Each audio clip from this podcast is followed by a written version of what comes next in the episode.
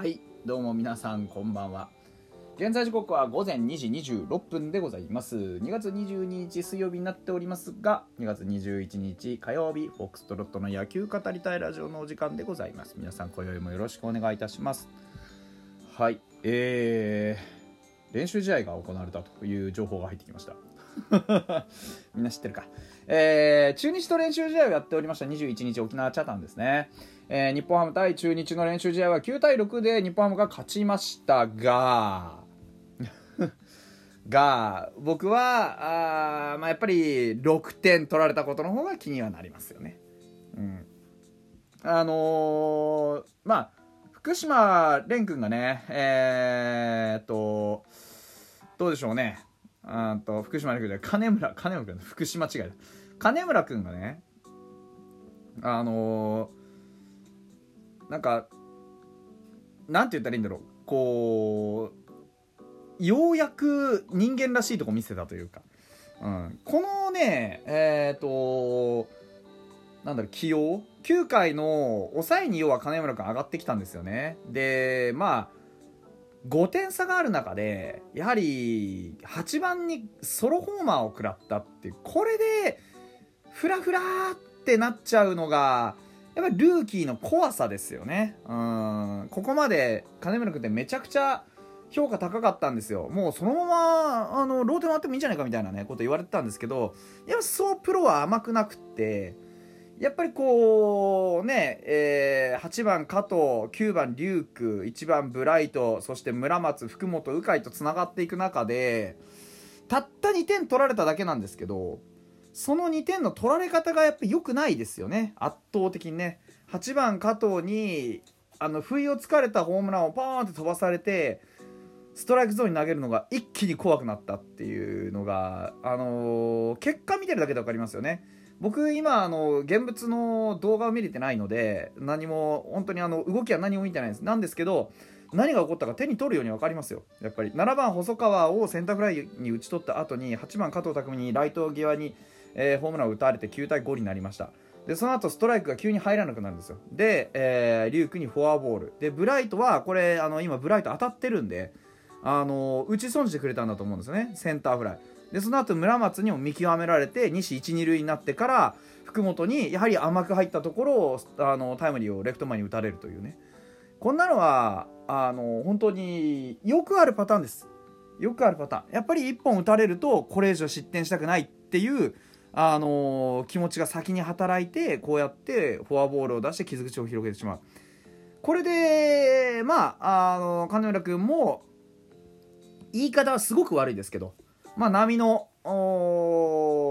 ーキーだなと。人間っぽいなっていうところが分かったわけですね。怖いもんなしでグイグイグイ押してきたそこにやはりね8番にホームラン食らうっていうのはこれ精神的ダメージでかかったんだろうなっていうのは分かります、うん、まあ精進していただいてね。練習試合でよかったねというやつですね。でただねこの4点の取られ方もまあ良くないんですよね。これがね斎藤君ね。で、いや、なんて言うんでしょうね。これもフォアボールからでしょ。4番ビシエドにフォアボールを出してね、アルモンテをショートゴロに打ち取った後から、ね、4番ビシエドにフォアボールを出して、アキーノにね、あのヒットを打たれて、で、一死二三塁にされましたと。で、その後、高橋周平と細川にポーンポンって長打を浴びて、で、長打じゃないか、あ高橋にはタイムリーヒットを浴びて8対1。で細川に全員返された8対4これはもう本当にたった一つのフォアボールからねフォアボール出したくないから始まった甘さ甘さ甘さ甘さの3連発ですね。まあ 斎藤君もねあのー、そこまでこうまあ悪かったかどうかっていうのは一旦置いといてもまあ崩れる典型のパターンですよね。フォアボールから余計なところでフォアボールを出して崩れていく自滅というやつですね、まあ、こういうのはあやっぱりちょっとよろしくはないなというのはまあさっきの、あのー、金村と同じですよね、うん、この辺はねどうにかうーんね。と僕は思いますけれどでえっと一応ねバッティングの方は非常に良くて9点取ってね。であっちは福谷とか森石川砂田藤島福島という流れで投げてるんでそんなに1000球のピッチャーがゴロゴロ出てきたわけじゃないんですけどあの浅間も随分当たってますしホームラン打ちました。で伏見トライもようやく一発出ました。で野村にも出ました。で野村ここ最近ずっと打棒が湿りがちだったんですけどようやく、まあ、ここまで戻してきたかなっていう感じ。ねえー、ですからこのね3本出るとこれぐらい楽な試合展開にはなるというところです。常々言ってますがやはり長打力、ね、長打力は全てを解決します。結果勝ったからよしとしましょう。であのー、奈良間君もねアピールを続けています。まあ、これだけ打てればこれだけバット振れればそして守備も安定してれば僕は開幕1軍は確定じゃないかなと個人的には思っています、うん、ただまああのー、セカンドショートは本当に今とてつもない、えー、超ハイレベルなこう競争が行われているのであまあどうかなというところもありますわね。はい、で伏見トライのツーランに関してはスポーツコーチでも報じられていまして、えー、2点リードで迎えた4回2死3塁カウント2-2から相手先発2人の、えー、真ん中寄りの速球をライトへ運んだと。逆方向への一発に新庄監督はキャンプの最初のコーナー右方向へ打球を飛ばす時に右肩が下がっているけどそれを少し立てて右へ引っ張るイメージを伝えたと。それを意識してしっかりパチンと打てていたから打球が風に乗って入った。今のまま続けてほしいと評価。これ新庄監督のいいところはこういう風に教えたらこう良くなった。これはすごくいいね。っていうことをちゃんと言ってくれるんですね。これを続けてくれるといいなっていうのをもうちゃんと伝えてくる、うん、何が良かったかっていうのをしっかり明確に伝えてるんですよね。だからあこうすればいいんだなっていうのが選手には入ってきやすい。これ伝え方の妙だと思います。やっぱり言葉使うのがうまいですよね新庄監督はね。うん、伏見も打撃はここまで順調に来ているまだまだここから上がってくると思うと手応えを口にしましたとで、えっ、ー、と、先発は鈴木健也だったんですけど、3回無失点でコミュニケーションを取りながらテンポよく投げてくれたというふうに、えー、口頭に導いたと。鈴木が投げやすかったと口にしていることについては、後輩に気遣いできる、いい、あ、先輩に気遣いできるいい後輩ですね、と笑顔を浮かべていたと。これ、あの、投げやすかったって吉田康生も言ってましたよね。だから、あのー、ただ受けるだけじゃない。この間のね、えー、あの、お手紙じゃないですけど、あのただ受けるだけじゃないただ投げるだけじゃない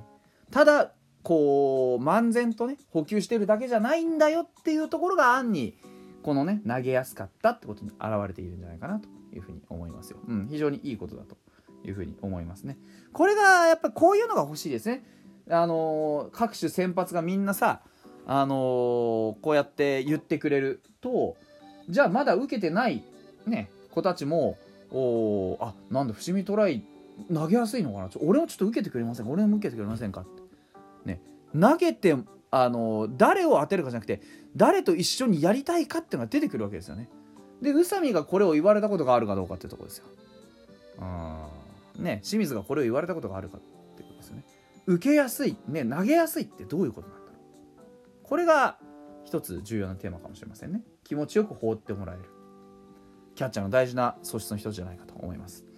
で、まあ、ただ、あの、良くないニュースもありまして、フェンス激突で、えー、磯端亮太が、あのー、担架で運ばれたという話。まあ、軽傷のようなあ情報もありますが、分かりません。3回の守備で外野守備の際に、えー、フェンスに激突して負傷交代。新庄監督は、打つのもファインプレーも怪我をしないのも結果。せっかく調子がいいのにもったいない。いや、もったいないですね。ああいうところが、と肩を落としたと。あの辺は風を計算してね、フェンス前、ジャンプをして取ったら受け身になるテクニックをしっかり森本コーチがこうなる前に伝えておかないといけない。えー、こっちの反省点はあるというふうに。えー、1年目ね、えー、左太ももを怪我して、で、昨シーズンは腰痛で、毎回このシーズン前なんですよ。でこれもいい加減やはり磯畑君もあの怪我をしないプレーっていうのも技術の一つだと。一生懸命やるがむしゃらにやるすごく大事なんですけど無事これ名馬という言葉があります。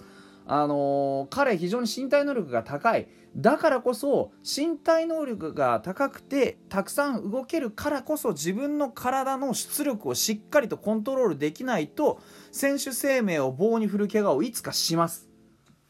うん、これはあ本当に何でもかんでも一生懸命100%全力でやればいいってもんじゃないってことはこれはもう絶対です。だってこれがね本番のシーズン入ってこの1球取らなきゃ負けちゃうんだとかこの1球取れば優勝なんだとかそういうプレーで怪我するならまだわかる。でもまださシーズン始まってもねオープン戦ですらないわけですよ。こんなところでいちいちこんな怪我しねまあ大怪我かどうか分かりませんけれどもな怪我をしていたらまあやっぱり首脳陣としてもね毎年毎年こいつはどうしてこういうところでこういうプレーするんだってなるんですよ。もちろん怪我しようと思ってプレーしてる人はいない。でも怪我を回避するというのも技術の一つです。これそこをあのー、新庄監督はこうなる前に伝えておかなきゃいけないって言ってるんですね、うん、まあ本当に注意してほしいもんです。一応あの明日病院へ行ってしっかりしてあ見てもらうというふうにおっしゃっております。ちょっとした衝撃がねすごい怪我につながるからね気をつけないといけないよと言っております。はい。まあですのでそんなようなね収穫も課題も見えたというようなあ一日だったんじゃないでしょうか。何せ打線がちょっと上向いてきたのはいいことですね。野村に当たりが出てきたのも嬉しいということでまた明日でございます。よろしくお願いいたします。それではまた。